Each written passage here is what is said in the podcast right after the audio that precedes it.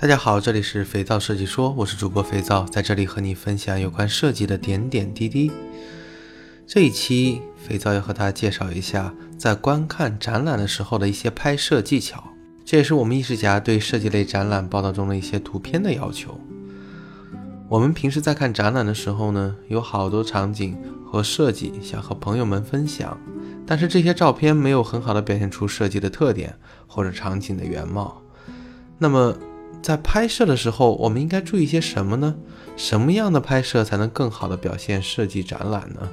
今天我来给大家说一说。首先来说最重要的，其实所有的照片最重要的是取景，或者说是构图。那么在这里呢，我将取景和构图的问题分为三个门类，它们分别针对于大场景、单体产品。设计细节，在大场景的拍摄当中，我们经常使用的镜头是广角端，有部分手机也使用了等效广角端的一些镜头，所以在拍照的时候会显得场面恢宏。那么这种大的场景，我们常常用来拍展览现场的气氛，或者说某一个展示设计的整体面貌。那么这在车展当中，经常我们会看到，比如说某一品牌的车展，他会拍一张非常大的照片，包含了这个车展当中呢，呃，整体的一个布局。这种大的场景，因为镜头比较宽广，所以把物体放在画面当中并不是什么难事儿。那么最重要的是，要找到画面当中的水平线和垂直线。转言之，因为大的场景，它的广角效果比较强烈。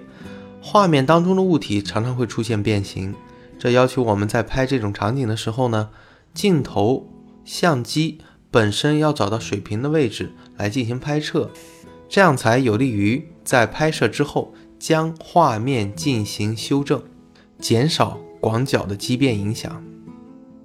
那么第二个呢是单体产品，当我们在看产品设计的时候，我们会走进一个产品去拍它的。全部样子，比如说手机的拍摄，那么我会走进这个物体，大约和物体之间的距离，也就是在一米左右。这个时候，我们镜头会选择一个中焦段的，那么在三五 mm 左右。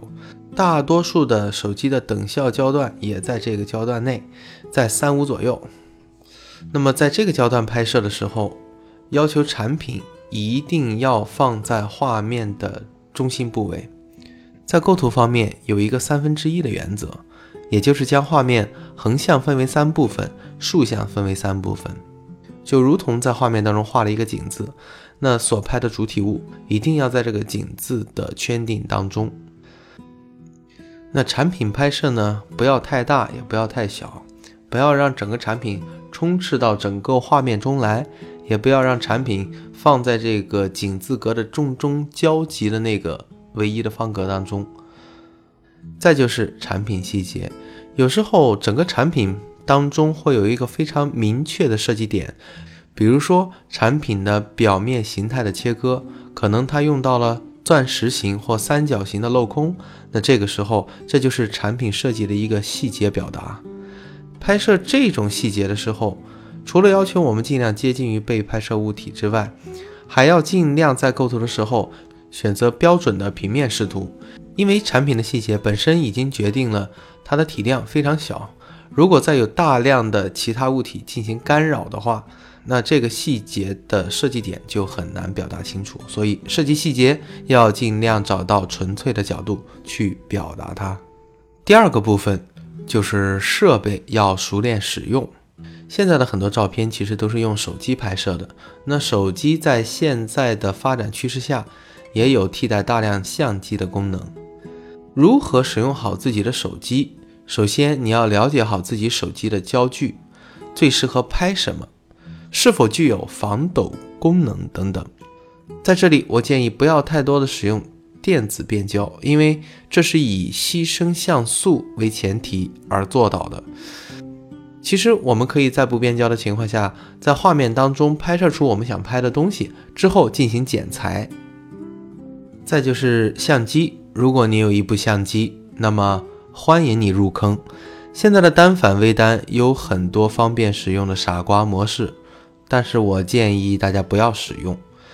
如果想要用你手中的败家玩意儿拍摄出好的照片，你必须先把相机的说明书看一遍，最好一边看呢一边拿着相机尝试，以搞懂每个功能具体怎么操作，也好判断是否对于拍摄的某些主题有用。我在每次买相机之后，就会一边看着说明书，一边把相机大大小小的按钮、旋钮、拨盘等等搞明白，然后就把界面默默地调成英文版。后面就当学英语啦。说到了相机，那么相机有三个参数，你必须要搞明白，并且自己进行测试。第一个要了解的是基础感光度，感光度是感光器对光线的敏感程度，显示为 RSO 数值。感光度越高，画面也就越亮，但是也带来了噪点。让画质大打折扣，所以在正式拍摄前，用不同的 ISO 参数在同一场景下进行拍摄，确定自己想要的画质水准，尽量不要使用自动感光这个功能。我在条件充分的情况下，一般都会使用 ISO 一百进行拍摄，在暗光条件下也会用到八百到一千二。如果用于网络，其实画质差异不大，只是做一些高清打印的时候需要大量的优化。其次就是快门的速度，快门的速度是光线照射到感光元件上的时间。快门的速度越快，画面越暗；快门越慢，画面越亮。但是也带来了新的问题，就是画面的模糊。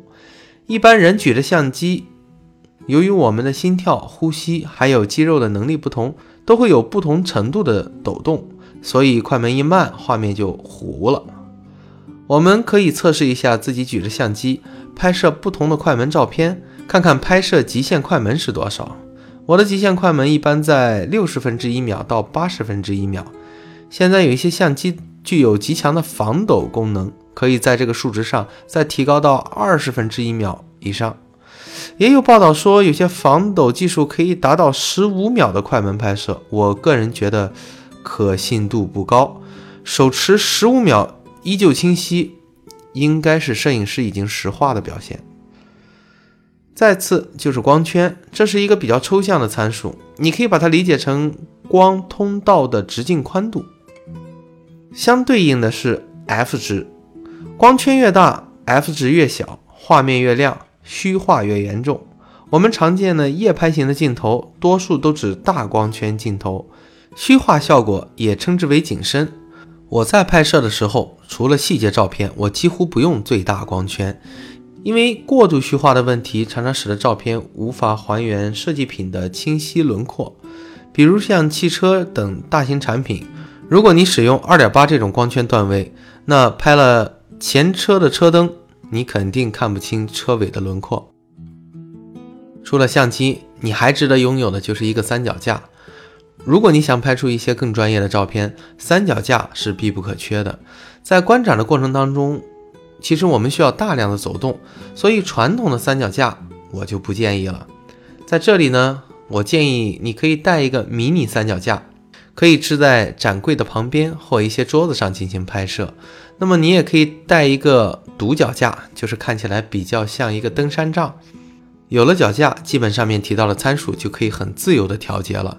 这样更能够保证高质量的图像输出。另外，我需要提一下，闪光灯是一个选择性的配置，因为打光本来就是一门学问。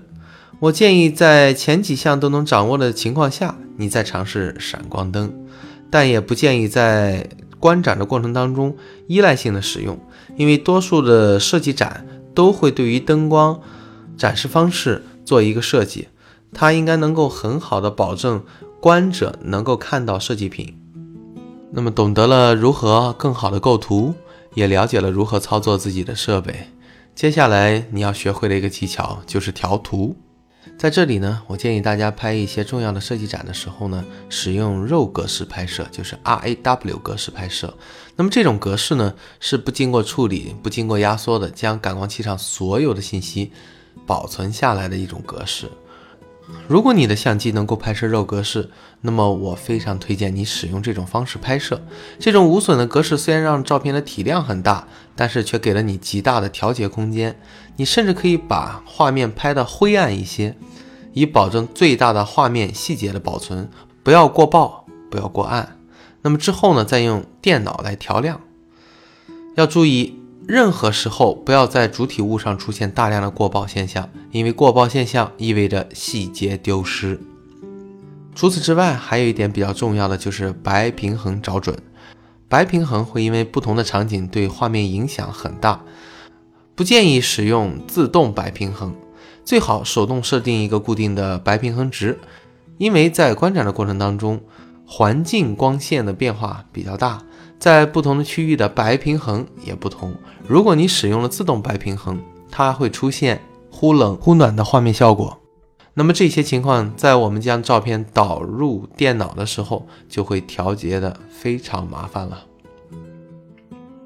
说完了以上三点，那我们再说一说最后要提及的，就是做好周全的计划。如果你要去参观一个展览，请一定要在观展之前对展览做一些充分的了解。那么它的主题是什么？它的产品是什么？